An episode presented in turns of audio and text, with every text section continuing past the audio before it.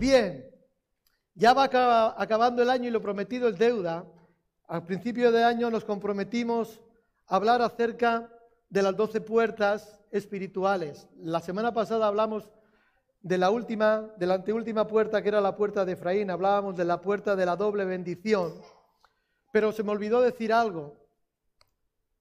La puerta de Efraín y la puerta de la cárcel, que es la que vamos a tratar en el día de hoy, son puertas internas, no son puertas externas, no son puertas del perímetro de la muralla, son puertas internas, son puertas que se restauraron dentro de la ciudad.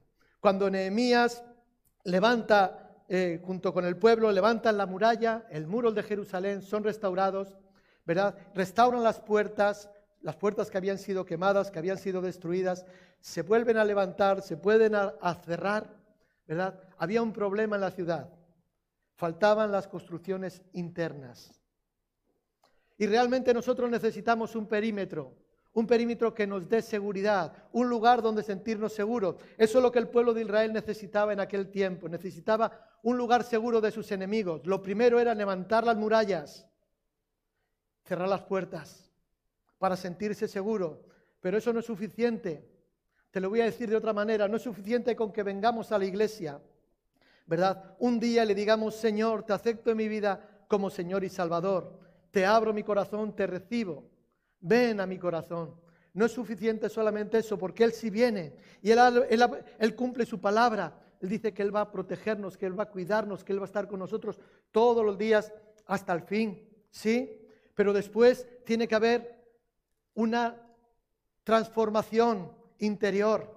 Y eso va a ocurrir, eso va a acontecer a medida que nosotros le dejamos que Él haga su obra en nosotros que Él pueda meter el bisturí, pueda cortar todo lo que sobra, que Él pueda levantar en nosotros algo nuevo.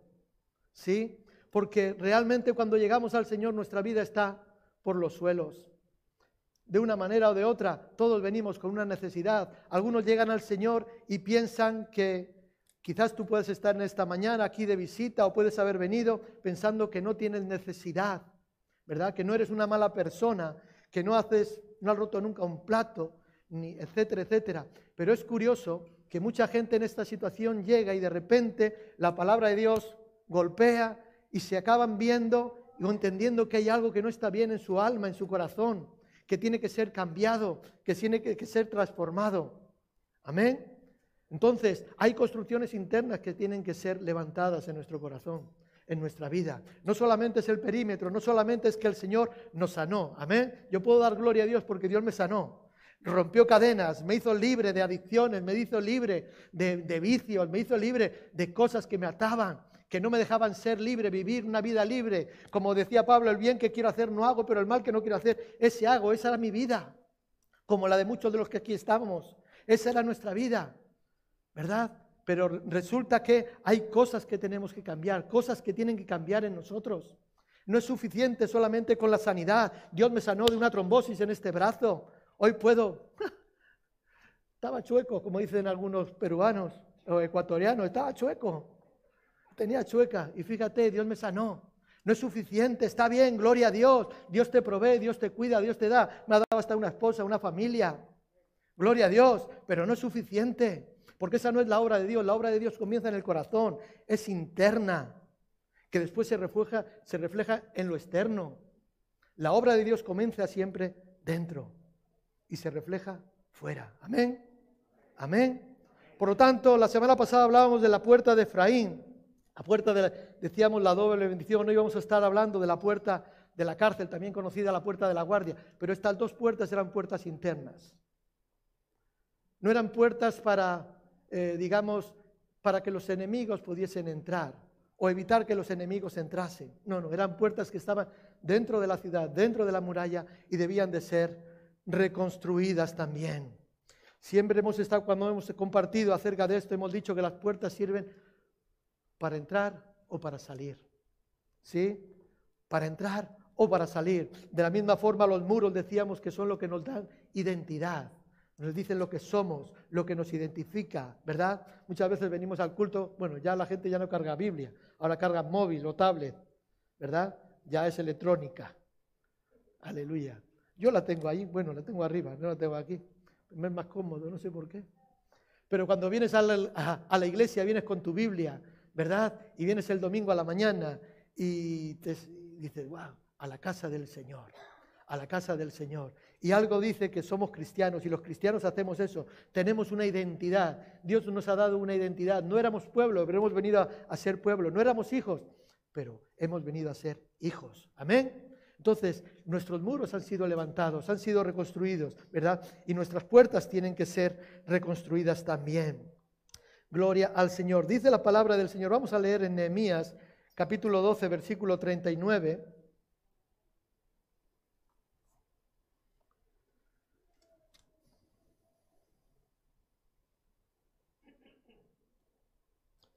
¿Lo tienen? Aleluya. Dice, y por la puerta de Efraín, junto a la puerta vieja, junto a la puerta del pescado, y a la torre de Hananeel, y la torre de los cien, hasta la puerta de las ovejas, y se detuvieron en la puerta de la guardia, en la puerta de la cárcel. Las puertas, las puertas simbolizan ese lugar de decisión en nuestra alma, decide quién entra y quién sale, a quién recibimos o a quién rechazamos, a quién aceptamos o a quién lo, rechazamos. Es el lugar de decisión en nuestra alma. Hay puertas que son puertas caídas, que esto nos habla, por ejemplo, de una voluntad inconstante. Hay gente que es inconstante en todos sus caminos, que emprenden una cosa pero de repente se han cansado y ya están en otra cosa. De repente dicen, no, voy a orar, ¿verdad? Ahora llegamos, ya estamos al filo del, año nuevo y ahora comenzaremos en unos días, si Dios lo permite, un nuevo año, ¿verdad? Y ahí hasta los cristianos hacemos propósitos de año nuevo, ¿verdad? Y voy a comer menos, y voy a correr más, y voy a orar más, y voy a ayunar más, y voy a leer más la palabra de Dios, y voy a venir a las reuniones del lunes, del martes, del miércoles, del viernes, del sábado del domingo, y voy, y voy, y voy, pero llega el lunes y cuando tal dices, no, voy a dejar la del lunes y voy a ir a la del martes, y voy a ir a la del martes, y luego ya no, voy a ir a la del miércoles, y luego ya del miércoles tampoco, y voy a ir al final, ni aquí ni allá.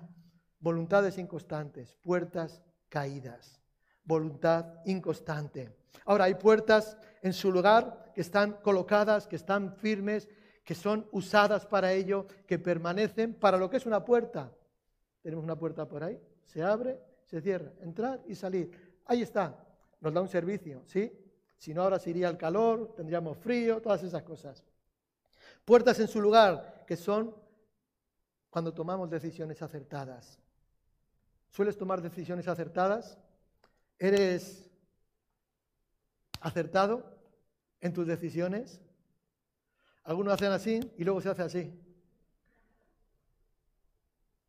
Puertas en su lugar son decisiones acertadas. Por lo tanto, las puertas es el lugar de decisión de nuestra alma. Aquí nos está hablando este versículo de la puerta de las ovejas, ¿verdad? La puerta del pescado, de las ovejas, la puerta vieja, la puerta de Efraín, ¿verdad? También hablaba de torres, pero por ejemplo la puerta del pescado que hablamos allí por el mes de febrero, quiero recordar que nos hablaba del evangelismo, ¿verdad?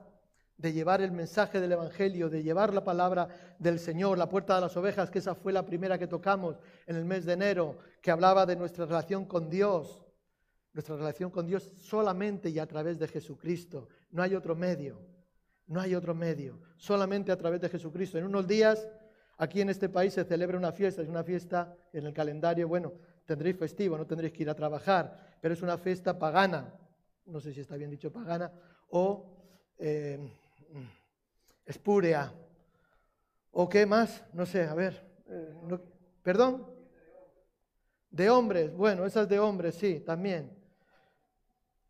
La ascensión de María. Eso es una aberración, lo tengo que decir. Si hay aquí algún católico, lo siento. Lo tengo que decir. María no asciende al cielo como ascendió Jesús. No, no, solamente Cristo. Por lo tanto, nuestra relación con Dios es a través de Cristo, no a través de María. Solamente a través de Cristo, porque no hay otro nombre dado a los hombres en el cual podamos ser salvos. Solo en Cristo. Amén.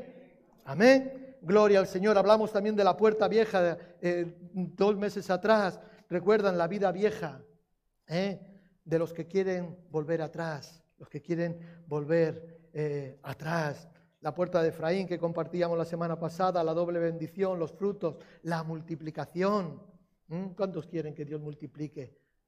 Aleluya, que Dios te bendiga, pero que te bendiga doblemente. Ay, no te conformes con menos. Pero también estaba hablando de torres. ¿Qué es una torre? Una torre es un lugar de vigilancia.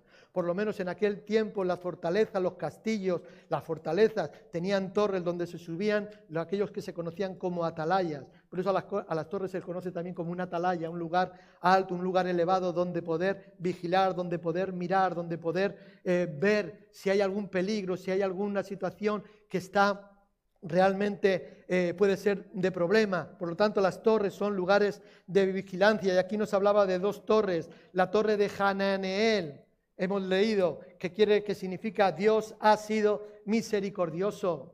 Dios ha sido misericordioso. Y la torre de los cien, cien es un número, ¿no? El cien por cien solemos decir. Ha dado el cien por cien. El cien por cien como es un número de prueba de que las cosas que nos parecen imposibles pueden llegar a ser posibles. Porque Dios lo ha dicho y Dios es 100% fiable, 100% confiable. Amén. ¿Tú lo crees? Parece que tenéis frío. Algunos dicen que sí. Otros dicen que no. Alaba a Dios y disimula. Gloria al Señor. La mayoría de las traducciones traducen esta puerta como la puerta de la guardia, ya que era el lugar donde, el lugar, el área donde se llevaban a, bueno, donde se llevaban también a los presos, pero era el lugar donde la guardia se juntaba, donde hacían el cambio de guardia de la cárcel, ¿verdad? Y ahí era donde los superiores les daban las órdenes, donde recibían eh, órdenes de sus, de sus superiores, ¿verdad? Al llegar a restaurar esta última puerta, estaremos restaurando el gobierno de Dios en nuestras vidas. Y esto es importante, iglesia. Esto es importante, porque al final todo se reduce a esto. ¿Quién gobierna tu vida? ¿Quién te mueve? ¿Por qué hace las cosas? Este es el kit. En esto se reduce, a mi forma de ver, bueno, mucho más seguramente, el Evangelio. En esto se reduce el ser cristianos. Si Dios gobierna tu vida o no. Si Dios no gobierna tu vida, esta puerta no ha sido restaurada. Tiene que ser restaurada para darle todo el gobierno a Dios sobre tu vida. Cuando decimos tu vida, decimos todo, no solamente una parcela. Recuerdo, ya les he contado en alguna ocasión, vivíamos en Ávila, tenía, es que es curioso aquello, aquello siempre que lo pienso me llama la atención. Teníamos una casa alquilada donde vivíamos y el dueño de la casa cuando nos la alquila nos dice que podíamos usar toda la casa, claro, le estábamos pagando, pero que una habitación, no. Esa habitación ustedes no la pueden dejar. Ahí son cosas que yo tengo y ahí no pueden entrar. Accedimos porque nos interesaba la casa, era una casa grande y daba el servicio para lo que necesitaban, pero aquella habitación no podíamos utilizarla porque él la tenía para su propio interés, para su necesidad. ¿Sabes que así ocurre muchas veces con los cristianos? Muchas veces ocurre esto. Señor, te entrego mi corazón. Toma mi corazón, te entrego mi vida. Y que es bonito, lo solemos cantar, decidimos cantar. No hay forma más bonita que decir las cosas a Dios que cantando. Hay otras formas también, ¿no? No sé. Pero para mí me parece muy bonito decírselo cantando, te entrego mi vida, realmente. Pero Señor, la parcelita ahí a la derecha, según entras a la derecha, esa es mía. Esa es mía. ¿Mm? El sábado por la noche no me lo quite, Señor. Yo después madrugo y vengo a la iglesia, no te preocupes. Pero el sábado por la noche el ir a... El otro día pregunté ahí en Astrabudúa y algunos sabía. ¿Era la Sonora? Mira, los jóvenes dicen que sí. Dicen que sí. No me quites el sábado por la noche, Señor, ese, ese para mí. Lo demás es todo tuyo. No, tampoco me quites, bueno, mm, de vez en cuando hacer algo que no debo, pero bueno, es de vez en cuando, ¿no? Algún vicio oculto, alguna actitud incorrecta. De vez en cuando, bueno, no pasa nada porque desobedezca a mis padres. Total, mis padres me tienen que atender, me tienen que ayudar. ¿Mm? Esa habitación no, Señor, esa déjamela a mí. Todo lo demás es para ti. Eso no puede ser. Si esta puerta es restaurada, el gobierno de Dios en tu vida tiene que ser sí o sí. No hay un término intermedio. No podemos servir al mundo, servir a Dios. No podemos amar el mundo, sus afanes, las riquezas, el dinero y querer agradar a Dios, servir a Dios, caminar con Dios. No podemos estar tampoco en el medio. Esa es la realidad. Porque a veces queremos hacer ese, ese, malabarismo. Un ratito en el mundo, un ratito con Dios. Un ratito en la, en la discoteca, un ratito en la iglesia. Un ratito hablando malas palabras, un ratito profetizando. Y algunos se quieren quedar en el medio. Yo creo que son la mayoría. Porque como que no queremos despegarnos, porque me puedo estar perdiendo algo o me puedo estar perdiendo algo. Y si Dios me quiere sanar y no estoy, ¿qué ocurre? Me lo pierdo. Ah, pero es que tampoco quiero dejar de disfrutar. Soy joven. Acuérdate de tu Creador en los días de tu juventud, antes de que vengan los días malos. Entonces, está en esa lucha. Esa lucha es constante, pero vuelvo a repetir, no podemos estar en el medio. Dios tiene que gobernar nuestras vidas, nuestra alma, nuestras emociones, nuestros sentimientos. ¿Sabes qué engañoso es el corazón? Es que algunos dicen, yo lo siento. Es que siento. Es que lo siento. ¿Es tan guapo? ¿Es tan guapa? Y siento. Engañoso es el corazón, más que todas las cosas. ¿Quién lo conocerá? Dice. ¿Mm? Ahora, nosotros nos movemos por el corazón. No, nos tenemos que mover por la voluntad de Dios. Por la voluntad de Dios. Si Dios quiere, caminamos. Si Dios quiere, nos paramos. Sí. Entonces, restaurar esta puerta implica esto, o con Cristo o contra Él, y no hay un término intermedio. Esta es la última puerta, es una puerta interior, pero que tiene que ser levantada. Gobierno de Dios en nuestras vidas. Y al restaurar esta puerta estaremos, o sea, eh, eh, nuestra responsabilidad cuando la, la restauremos será velar, defender, custodiar, amparar, proteger nuestra alma. De eso se trata. Cuando nosotros restauremos esta puerta, nuestra responsabilidad, es, como aparece ahí, será velar, defender, custodiar, amparar, proteger nuestra alma. Porque es ahí, es ahí. Nuestra alma tiene que ser preservada, nuestro corazón tiene que ser preservada, sobre toda cosa guardada. Guarda tu corazón, porque de él mana la vida sobre todo, sobre tu dinero, sobre tu familia, sobre tus hijos, guarda tu corazón, sobre tu trabajo, sobre tu reputación, guarda tu corazón, porque de él mana la vida.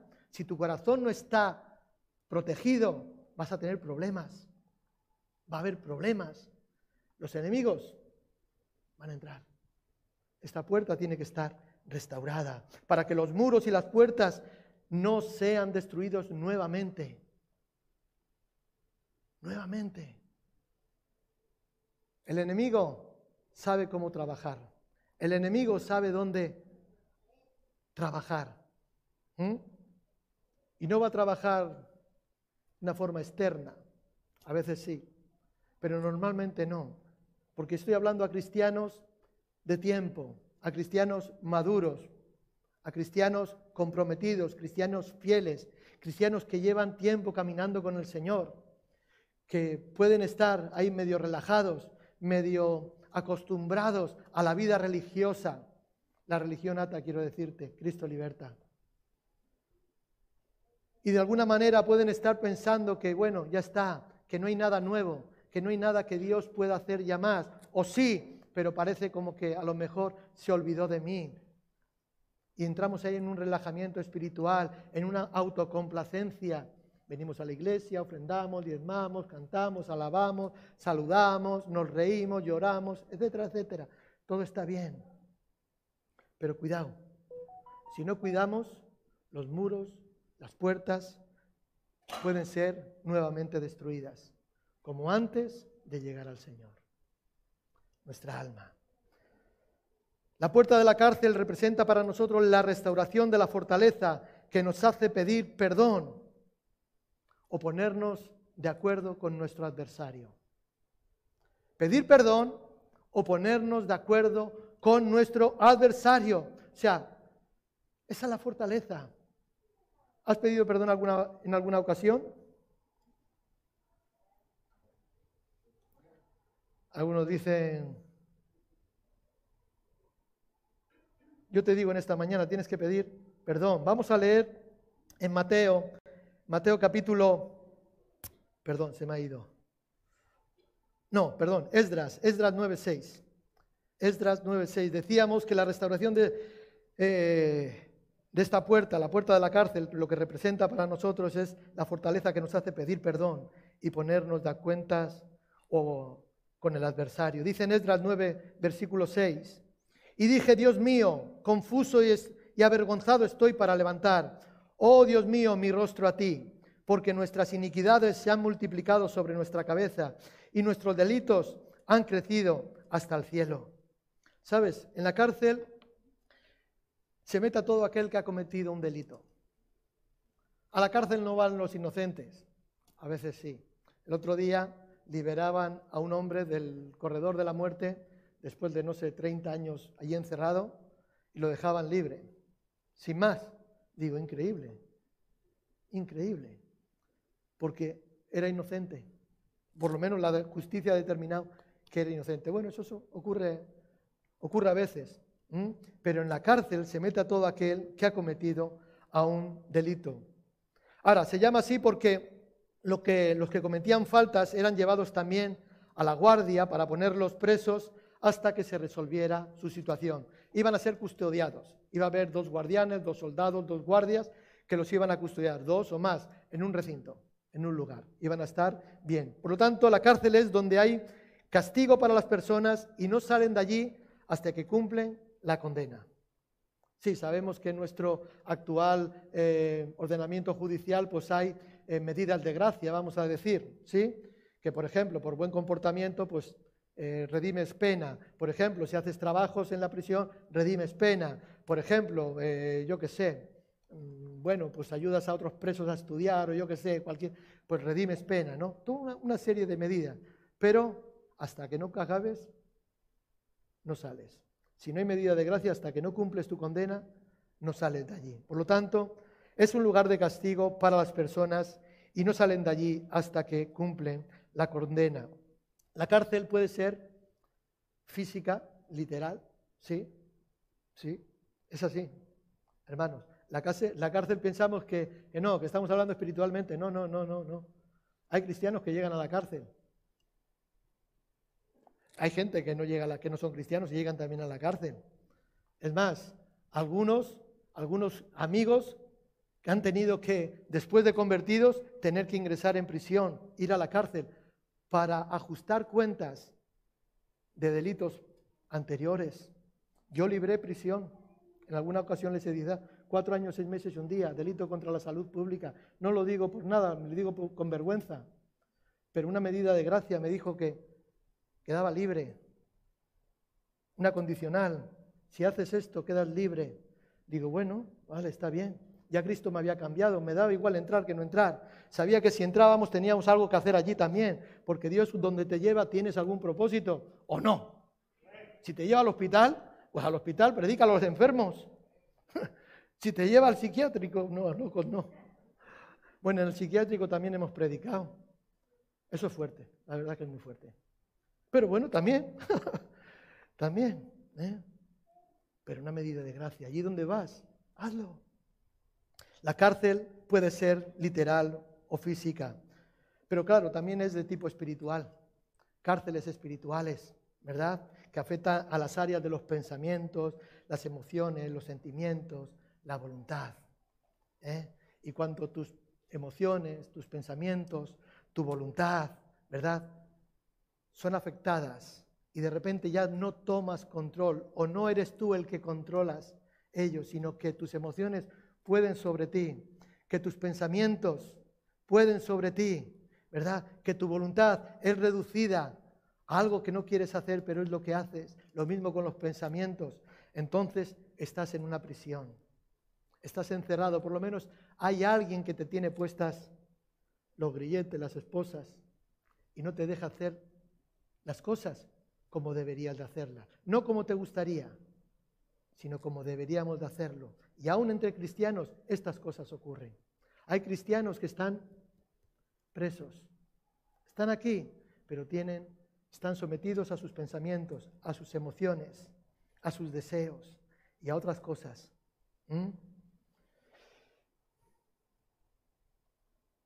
Cuando hablamos de cárcel de tipo espiritual, también esto incluye enfermedades.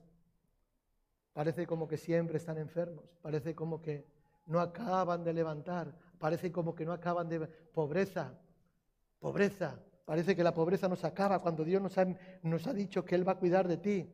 El otro día decíamos que ser rico no quiere decir tener mucho, sino que no me falte de nada. Por lo tanto, si no te falta de nada, eres rico. Aprendamos a contentarnos cualquiera que sea nuestra situación, decía el apóstol eh, Pablo. He aprendido a contentarme cualquiera que sea mi situación. He aprendido a que cuando tengo mucho, gloria a Dios. Cuando tengo poco, gloria a Dios. Si comemos patatas, gloria a Dios. Si comemos jamón, gloria a Dios. Si comemos ostras, ostras. Si comemos puerros, ostras cualquiera, aprendamos a contentarnos. De esa forma, de alguna manera, podremos realmente dejarle el gobierno a Dios, limitaciones económicas, pactos idolátricos. Esto es fuerte, hermanos. Gente que fueron dedicados a San Bartolomé de no sé de dónde, o a Santa Marta la bendita, o a, o a San Pancracio, el de la ramita del perejil. Mi madre le ponía una ramita de perejil y una moneda ahí, un real en el dedo, para que le bendijera el negocio. Fíjate. Bueno, yo creo que al final ha merecido la pena. ¿Mm? Patrios idolátricos, hechicerías, maldiciones, brujerías, cosas que atan a las vidas, que atan a las vidas. No pasa nada porque vaya a consultar a que me digan qué va a ser de mi futuro. Es que voy a la iglesia y el Señor parece que se ha olvidado de mí. Voy a ir a ver.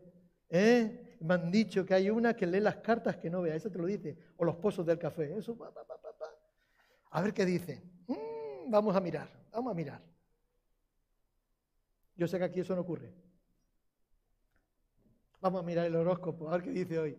¿eh? Salud, dinero y amor. Todo está bien. ¿eh? Y confiamos en y estamos presos, atados. La palabra hebrea, guatara, define cárcel, no sé si está bien pronunciado, guatara o bátara, no sé, define cárcel como un lugar fuertemente custodiado, donde se tiene en observación y vigilancia continua a una persona.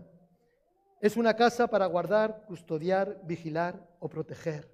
Eso es una cárcel, un lugar de custodia, un lugar donde te están constantemente vigilando, para que no puedas hacer lo que quieres o te gustaría hacer porque has cometido un delito.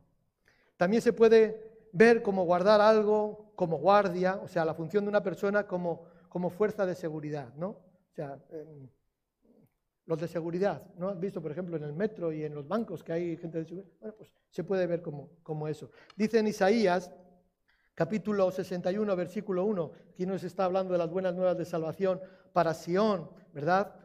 Este es el, texto que Jesús se le dio cuando comienza su, ministerio allí en la, en la sinagoga de Cafarnaún. Dice, el Espíritu del Señor está sobre mí, porque me ungió Jehová, me ha enviado a predicar buenas nuevas a los, a los abatidos, a vendar a los quebrantados de corazón, a publicar libertad a los cautivos, ¿y a qué? Y a los presos a los presos, apertura de la cárcel. Amén. Amén. Ese es tu llamado. Ese no era el llamado de Jesús, que también Él dio cumplimiento a esa profecía. Pero nosotros hemos recibido el Espíritu Santo de Dios para esto. Entre otras cosas, para a los presos, apertura de la cárcel. ¿Sabes cuál es el propósito de la cárcel? Castigar. Hoy hablan de restauración, yo sé todas esas cosas, pero el propósito es castigar. Por ejemplo, bueno, tengo aquí a, bueno, a Laura le tocó el otro día, hoy le va a tocar a Kerly. Kerly, cuando haces algo mal, viene Jennifer, no sé dónde está Jennifer, cuando hace algo mal, viene Jennifer, que es la mamá de Kerly, ¿y qué dice? Fuera el móvil. A tu cuarto, este fin de semana no vas a salir durante toda la semana. ¿Por qué? Porque has desobedecido a tu madre, has hecho algo mal, etcétera, etcétera. ¿El fin cuál es? Educar. Venga, va, va. Educar. Pero Kerly está pensando en qué? Me ha castigado, me ha castigado. Y cuando estás ahí dentro está... Sale, mamá, ¿puedo salir un poco? No, que te quedes ahí. Me está castigando, me está haciendo daño. Me estás tocando ahí. El propósito de la cárcel es castigar el pecado.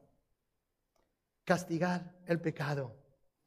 Buscaba en el diccionario, buscaba la palabra delito y dice acción que va en contra de lo establecido por la ley y que es castigada por ella con una pena grave. Cuando pasas muchas horas con el móvil, tu madre te quita el móvil durante toda la semana. Cuando desobedeces a tu madre y no le haces caso, tu madre te deja sin salir una semana. Una pena grave. Dice en Efesios 2, versículo 1, está hablando de que somos salvos por gracia. Y Él os dio vida a vosotros cuando estabais muertos en vuestros delitos y pecados. Dice en Esdras 9:6, y dije, que hemos leído hace un momento, y dije, Dios mío, confuso y avergonzado estoy para levantar, oh Dios mío, mi rostro a ti, porque nuestras iniquidades se han multiplicado sobre nuestra cabeza y, nuestros delitos han crecido hasta el cielo. Dice en Ezequiel capítulo 7, versículo 23, haz una cadena porque la tierra está llena de delitos de sangre y la ciudad está llena de violencia. Y en Apocalipsis capítulo 2, versículo 10, dice, no temas lo que has de sufrir. He aquí el diablo echará a algunos de vosotros en la cárcel para que seáis probados y tendréis tribulación por diez, por diez días. Sé fiel, sé fiel hasta la muerte. Sé fiel hasta la muerte y yo te daré la corona de la vida. ¿Sabes qué es una corona? Una corona es un reconocimiento. Una corona es reconocer a alguien. A los reyes les colocan una corona como esa, o parecida, no sé. Esa es muy ostentosa, ¿no? Bueno, una corona.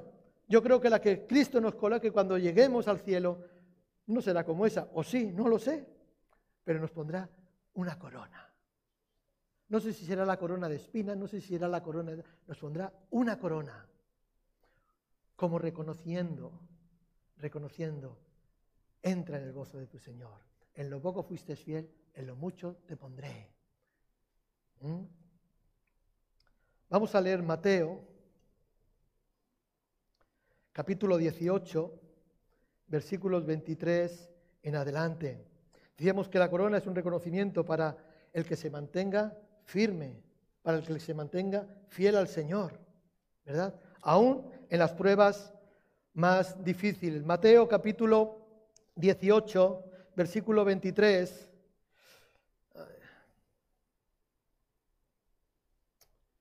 Ay, ¿qué pasó aquí?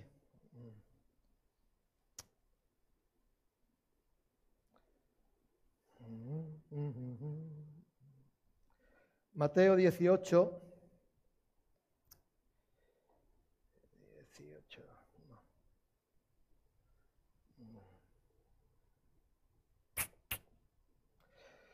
Mateo 18, versículo 23, perdón. Aquí estaba Jesús hablando a, a, Pedro acerca de, le estaba enseñando acerca del perdón. ¿Cuántas veces perdonaré a mi hermano? ¿Siete veces? Pero esto es lo que le preguntaba, ¿siete veces? O sea, yo no sé tú cuántas veces eres capaz de perdonar en un día a alguien que peque contra ti. ¿Una? Puede ser, sí. ¿No? Alicia, bueno, te puedo perdonar. Si me la vuelves a hacer, bueno, te perdono. Pero ya si me la hace la tercera, o la cuarta, o la quinta, o la sexta, o la séptima, ya va a ser diferente. Ya va a ser diferente. Pero Pedro le decía, ¿cuánto tener? ¿Siete veces? Como algo, algo espectacular. Porque esa es la realidad. ¿O no? Yo sé que tú perdonas más de siete veces cuando alguien te falla, cuando alguien te, mete el dedito ahí en, en el ojo. ¿Eh? ¡Qué agradable! y te lo vuelvo a meter otra vez, otra vez, otra vez, hasta que quedas tuerto. Y luego te sigues riendo, pero luego viene y te acaba con el otro. Y, y Cristo le dice, no te digo que hasta siete veces, sino hasta setenta veces siete. Setenta veces siete dice, por lo cual el reino de los cielos es semejante a un rey que quiso hacer cuentas con sus siervos. Cuando comenzó a hacer cuentas, le fue presentado uno que le debía diez mil talentos. A este, como no pudo pagar, porque era una barbaridad, ordenó su señor venderlo junto con su mujer, sus hijos, vamos, y todo lo que tenía, mujer, hijos, toda la familia, animales, hacienda, campos, tierras, todo, para que se le pagara la deuda. Aquel siervo, postrado, le suplicaba diciendo, Señor, ten paciencia conmigo y yo te lo pagaré todo, todo. El Señor de aquel siervo, ¿qué dice la palabra del Señor? Que fue movido a qué? A misericordia. Le soltó y le perdonó. Le soltó y lo perdonó. Pero saliendo aquel siervo que había sido perdonado, que mostraron misericordia con él, que había sido liberado de una deuda contraída, halló a uno de sus consiervos que le debían cien denarios. Bueno, una semana de trabajo. Dice que, y agarrándolo, lo ahogaba diciendo, págame lo que me debes. Entonces su consiervo, postrándose a sus pies, le rogaba diciendo, ten paciencia conmigo y yo te lo pagaré todo. ¿A qué de... ¿Dónde he leído yo esto otra vez? Las mismas palabras que él dijo, la misma actitud que, que él tuvo, ahora la estaban teniendo con él. Dice, pero él no quiso, sino que fue y lo echó en la cárcel hasta que pagara la deuda. Hemos dicho que antes que la cárcel se echa y hasta que no pagas la deuda, no sales, no sales. Viendo sus consiervos lo que pasaba, los hermanos de la iglesia del buen pastor, viendo sus consiervos lo que pasaba, se entristecieron mucho y fueron y refirieron a su señor todo lo que había pasado. Entonces llamándolo su señor, le dijo, siervo malvado, toda aquella deuda te perdoné porque me rogaste. ¿No debías tú también tener misericordia de tu consiervo como yo tuve misericordia de ti? Entonces el Señor enojado lo entregó a los verdugos hasta que pagara todo lo que le debía. Así también mi Padre Celestial hará con vosotros si no perdonáis de todo corazón cada uno a sus hermanos sus ofensas. Amén. Y dice en Mateo capítulo 5 atrás, versículos 25 y 26, reconcíliate pronto con tu adversario mientras vas en el camino, mientras vas con él por el camino, no sea que tu adversario te entregue al juez, el juez al alguacil y seas echado en la cárcel. En verdad te digo, recuerden el otro día que hablamos, en verdad, verdad, de cierto, de cierto, en verdad te digo que no saldrás de allí hasta que hayas pagado el último centavo. Ponte de acuerdo con tu adversario. ¿Quién es tu adversario? ¿Quién es tu adversario? ¿Tu esposa? ¿Tu esposo? Perdone.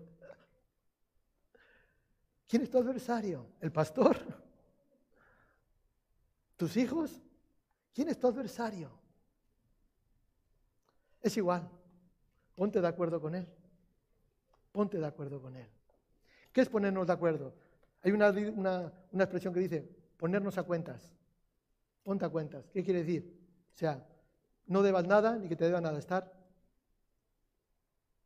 a cuentas. Ahora yo pregunto, ¿quién es nuestro adversario? ¿Quién es el adversario? Dice en Santiago que el adversario, el diablo, nuestro adversario, como león rugiente anda buscando a quién? Cuando saca la patita. saca la patita te... Y él no para. Él sabe lo que hace. Él está pendiente. Esa es su estrategia. Rodear a los hijos y las hijas de Dios. A ver quién saca la patita. A ver quién saca la patita. Pero decíamos que el adversario es el, nuestro, es el diablo. Y yo pregunto en esta mañana, ¿cómo me puedo poner a cuentas con el, mi adversario, el diablo?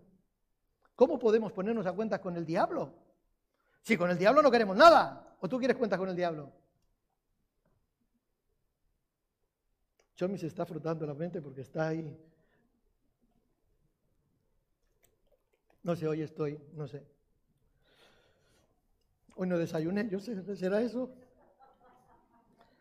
Aleluya, ni he dormido esta noche, no he dormido. No he dormido. Dos horas. Toda la noche en vela, orando, escribiendo, no sé. ¿Será eso? Bueno, cierro paréntesis. ¿Cómo nos podemos poner de acuerdo con el adversario, el diablo? Si yo no tengo cuentas con él, si yo tengo con Dios. El adversario, el adversario va a buscar cualquier excusa, lo voy a decir de otra manera, cualquier pecado para echarte a la cárcel. Esa es la excusa delante de Dios el Padre. El diablo va donde Dios el Padre le dice, eh, tú eres el que hiciste la ley, los que roban gallinas van a la cárcel. Los que ofenden a los hermanos con malas palabras van a la cárcel. Los que guardan raíces de amargura en su corazón van a la cárcel. Tú lo has dicho, tú has hecho la ley, tú has escrito los testamentos, el antiguo y el nuevo, por lo tanto cumple. Cristo dice, vete y arréglate, porque si no vas a la cárcel. Si tú no arreglas problemas con tus hermanos, disputas con tus hermanos, con tus hijos, con tus hijas, con tu esposo, con tu esposa, con tu jefe, con los hermanos en la iglesia, si tienes algo con alguien, yo sé que aquí no, etcétera, etcétera. No, aleluya. Arréglate, porque esa es la excusa perfecta. Ponte de acuerdo con tu adversario. Perdona. Pide perdón. Perdona. Si no, vas preso a la cárcel. No sé si me siguen. Ya les he dicho que no he desayunado hoy, estoy un poco peso. El problema es que en esa cárcel nosotros tenemos muchas veces a nuestro hermano. El problema es ese, no que yo estoy en la cárcel, sino que yo tengo en la cárcel a ese hermano. Porque si soy yo, yo me lo he buscado.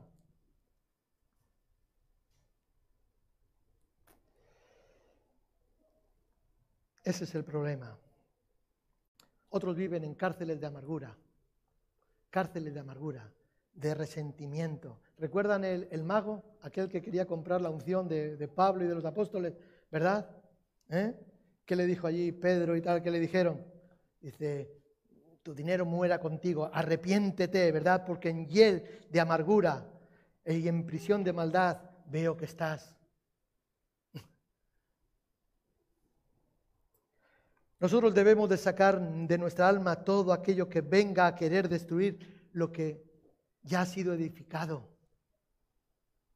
Estamos en construcción, jóvenes.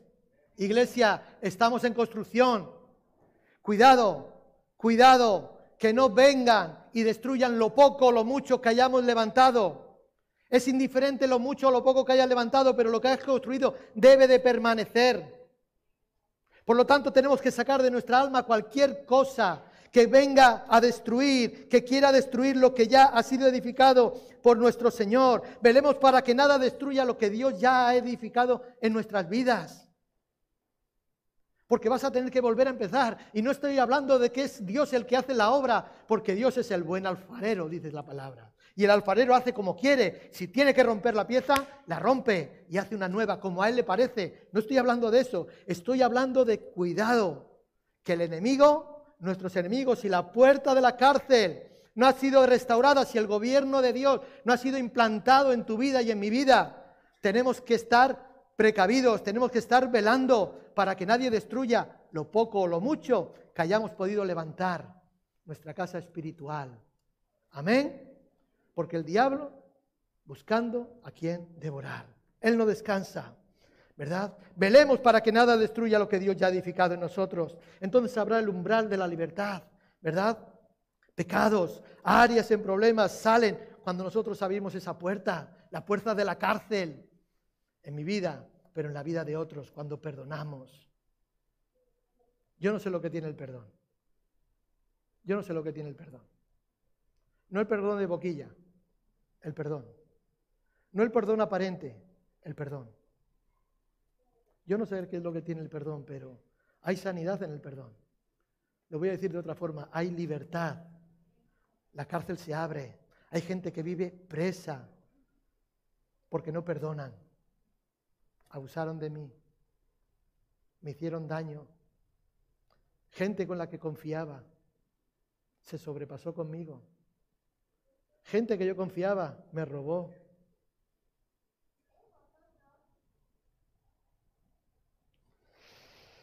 Hemos caminado en un proceso de restauración. Hemos caminado desde que nos convertimos en un proceso de restauración, donde poco a poco Dios ha ido quitando aquello que no le agrada y poniendo aquello que sí le agrada, aquello que quiere que esté en nosotros. Ha quitado todo el odio y ha puesto su amor. Ha quitado toda la ira y ha puesto agradecimiento. Ha quitado todo egoísmo y ha puesto bondad, generosidad, misericordia, justicia, etcétera, etcétera.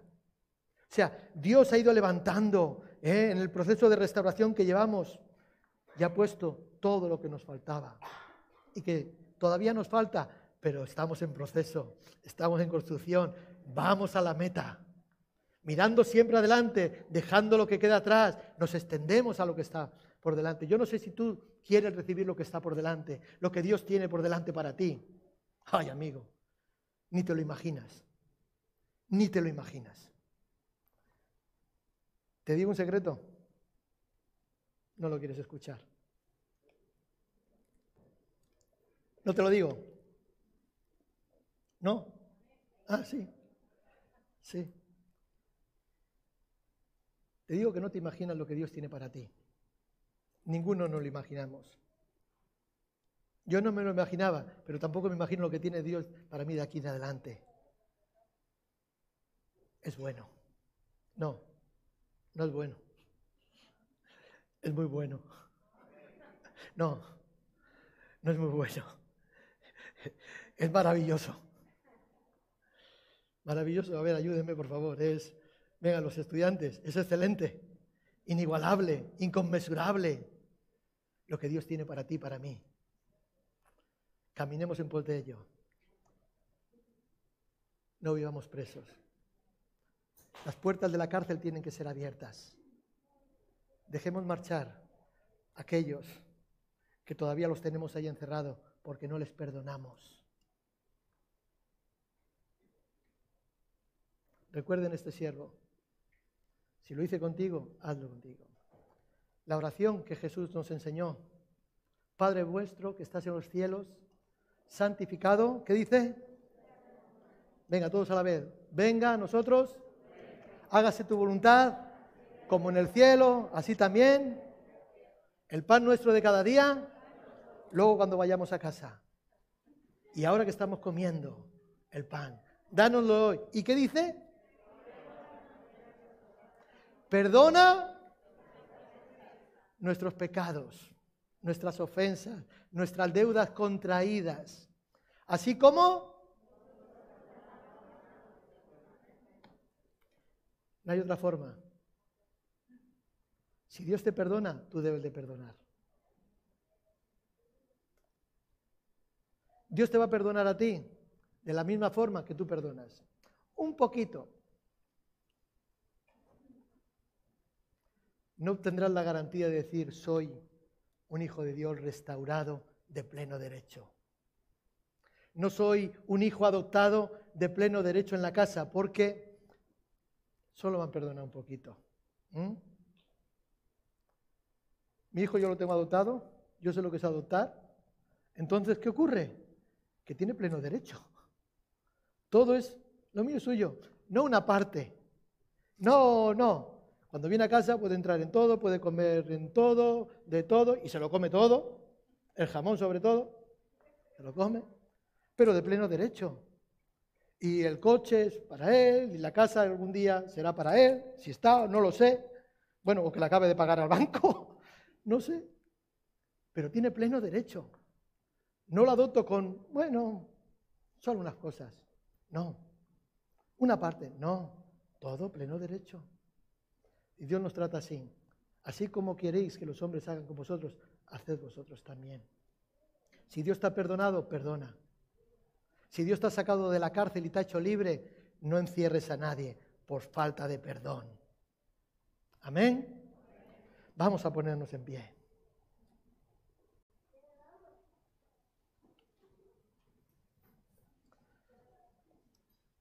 Un descuido, iglesia, en nuestra vida devocional, un descuido en nuestra relación con Dios, podría ser causa de que el enemigo nos destruya todo lo que Dios ha edificado en nuestras vidas.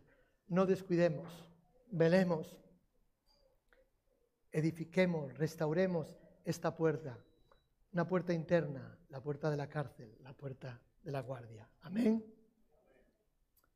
Yo no sé cuál es tu condición, no te conozco, pero yo creo que ahora es buen momento para orar, para que cierres tus ojos ahí donde estás y puedas decirle a Dios, Señor, examíname, mírame y mírame y dime si hay algo en mí que no esté bien. No, cierra, cierra tus ojos, no me mires a mí, cierra tus ojos, habla con Él. Examíname, Señor, hay algo que no está bien en mi vida, cámbialo. Quita lo que tengas que quitar. Ordena mi vida. Porque no quiero seguir igual. Señor, tú sabes que me ofendieron. Tú sabes que fui maltratado, que fui abusado, que me hicieron daño. Y me cuesta. Y me cuesta perdonar. Pero si tú quieres ayudarme, yo quiero perdonar. Porque tú me perdonaste a mí, me hiciste libre. Yo quiero perdonar, Señor. Ayúdame. Padre, en el nombre de Jesús, en el nombre de Jesús, te damos gracias, Señor. Te damos gracias, Señor. Señor, te damos gracias, Dios. Oh Señor. Realmente hay cosas en nuestras vidas, Dios mío, que tienen que ser cambiadas, Señor, que tienen que ser transformadas, Señor. A veces nuestras propias emociones, sentimientos, Señor, o simplemente el hecho de querer hacer lo que bien nos parece, Señor, Señor, nos, lleva a, a no hacer aquello que debemos hacer, Señor. Hay cosas realmente que tienen que cambiar en nuestras vidas, Señor. Cámbialas, Dios. Yo te pido, cámbiame, Señor. Señor, lleva todo lo que no te agrada, Señor. Lleva el orgullo, Señor, la vanidad, la soberbia, la rebeldía, Señor. Quítalo, Dios. Quítalo, Dios. Y haz de mí un vaso de honra, Señor, para gloria de tu nombre. Haz de nosotros los que estamos aquí, Señor, vasos de honra para gloria de tu nombre, Dios mío. Ayúdanos cada día, Señor, a morir. Ayúdanos cada día, Señor, a someternos a tu voluntad. Señor, que el gobierno del cielo, Señor, tome plena autoridad en nuestras vidas. Que tú vengas gobernando, Dios mío. Que tú vengas tocando nuestra mente, Dios mío que vengas cambiando nuestro corazón, Señor, que gobiernen nuestros pasos, nuestro caminar, que gobiernen nuestros pensamientos, nuestras emociones, nuestros sentimientos que tantas veces nos hacen errar o fallar, Señor. Ayúdanos.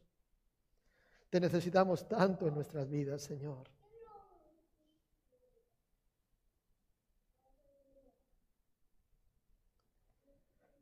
Señor, haz tu voluntad en nosotros, Dios. Haz tu voluntad, Señor. Yo quiero más de ti y habitar en tu presencia. menguar para que crezcas tú y cada día seré más como tú. Dile yo, yo quiero más de ti. Habitar en tu presencia.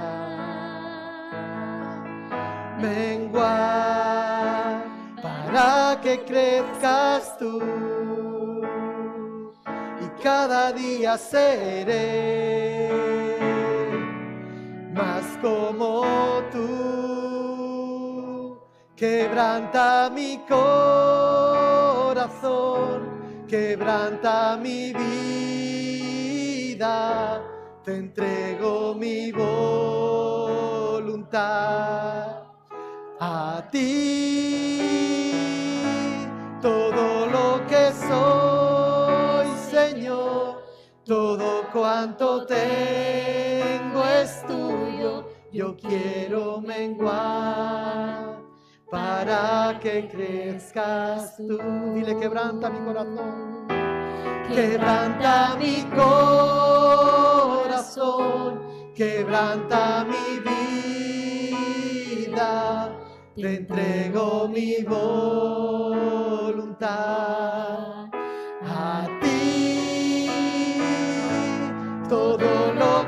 soy, Señor, todo cuanto tengo es tuyo. Yo quiero menguar para que crezcas tú.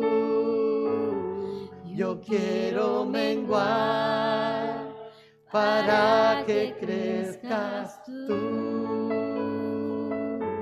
Yo quiero menguar, oh Señor. Para Sí, que Señor. crezcas tú. Esa es nuestra oración hoy, Señor. Delante de ti, Señor, delante del Rey de toda la tierra, hoy te decimos, gobierna nuestra vida, gobierna nuestra mente y corazón, que cada día puedas crecer en nosotros, Señor, que cada día podamos crecer en conocimiento del Dios del cielo, en conocimiento de su palabra, de su Espíritu Santo, y que cada día nosotros menguemos, Señor. Hazlo, Dios. Hazlo como al principio. En el nombre de Jesús. En el nombre de Jesús. Amén. Amén. Gloria al Señor.